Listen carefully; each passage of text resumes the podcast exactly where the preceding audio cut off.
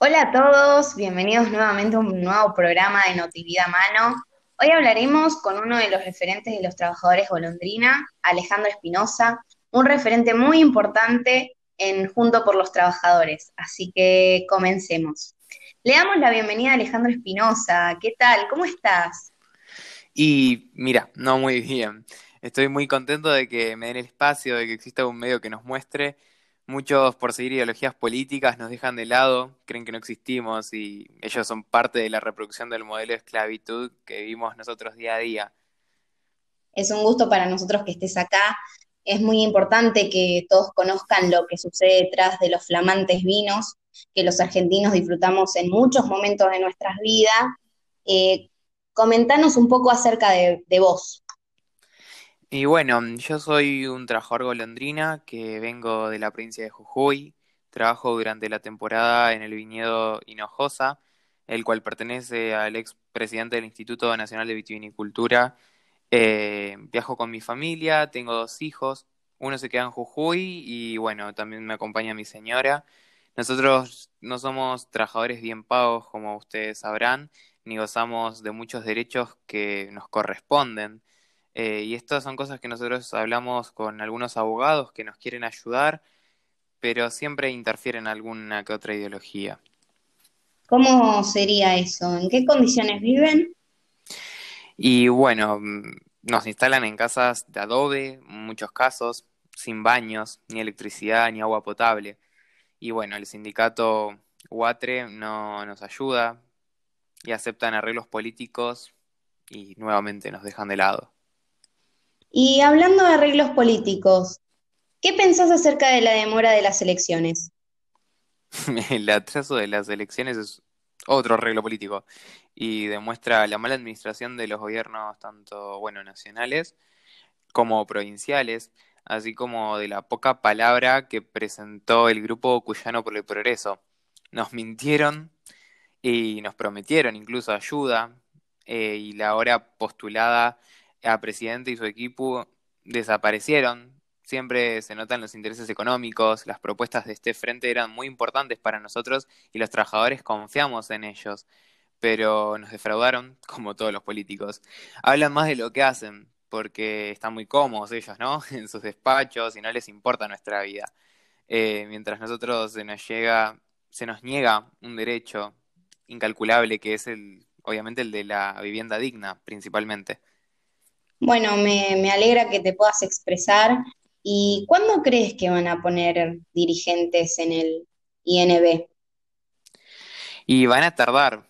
Esperamos que las manifestaciones ayuden de algo, que estas protestas por los parte de los trabajadores nos ayuden a conseguir alguna respuesta.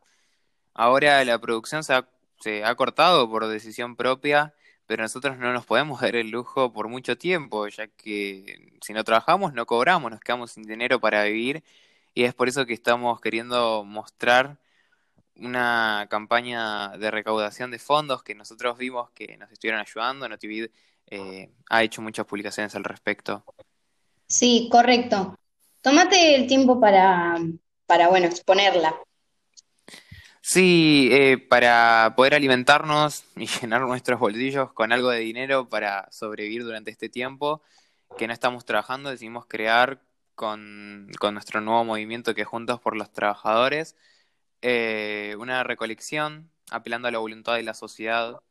Eh, así que si nos quieren ayudar, recuerden que pueden hacerlo llamando al 0900 888 Juntos por los Trabajadores eh, y nos ayudarían un montón, con cualquier tipo de donación, ¿no? Sí, las autoridades de Notivid están al pendiente de la recolección de fondos. Comentanos cómo surgió Juntos por los Trabajadores.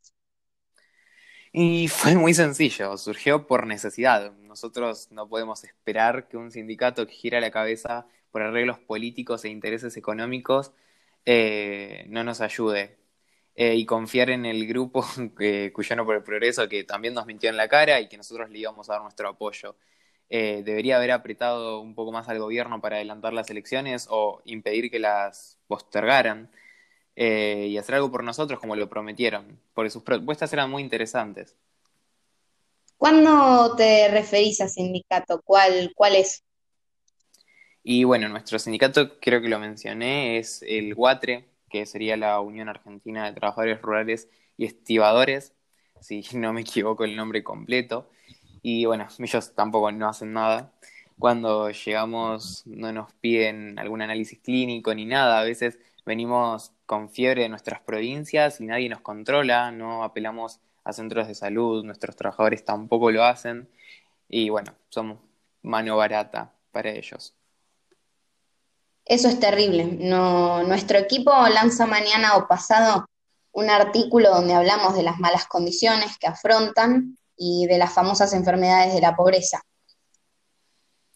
Sí, totalmente. Son, son terribles estas condiciones que nosotros vivimos. No sabía que tenían ese nombre, ve que, que hay gente que nos investiga. Eh, así que les vuelvo a agradecer por mostrar nuestra situación en un medio que, que no nos oculte. No, gracias a vos por estar. Nos hemos quedado sin tiempo, pero fue un gusto compartir estas reflexiones y que puedas contar toda tu verdad. Sí, sí, muchas gracias. Eh, y bueno, para cerrar, quiero agradecer a Notivid, a todos mis compañeros trabajadores y recordarles, bueno, la campaña de recaudación de dinero para ayudarnos.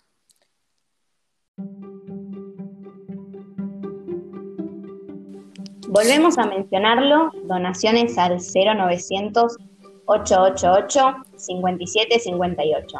Y les volvemos a agradecer a ustedes por haber estado desde el otro lado escuchándonos. Así que no queda más que despedirnos. Nos vemos en un próximo Notivida Mano.